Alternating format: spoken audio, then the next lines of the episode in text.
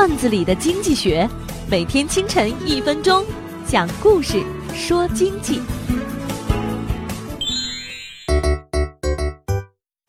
王老板的库存积压严重，找来营销总监小李说：“我们库房有一万条冬天的裤子，如果我们积压超过四千条，公司就有倒闭的危险。”小李想了想说：“我们把裤子寄到外省。”一包一百条，但发货单上只写八十条。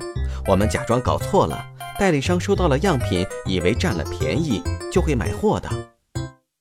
几天之后，王老板冲着小李咆哮道：“蠢货，你看，没有一个代理商把货留下，全都退了回来，而且每包只退了八十条。缺乏合同意识，百分之二十的货被代理商坑了。”即便上了法庭，也没有一丝胜算。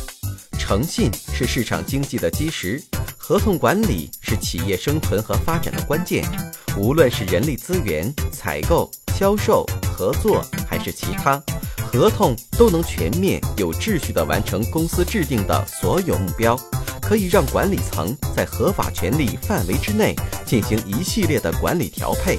作为企业的管理者。你有将合同管理纳入风险管理的战略高度吗？本栏目由财经榜中榜之路上说头条与上山微电台联合制作。我低头走过一路山岗，远冲向沉沦已久的沧桑。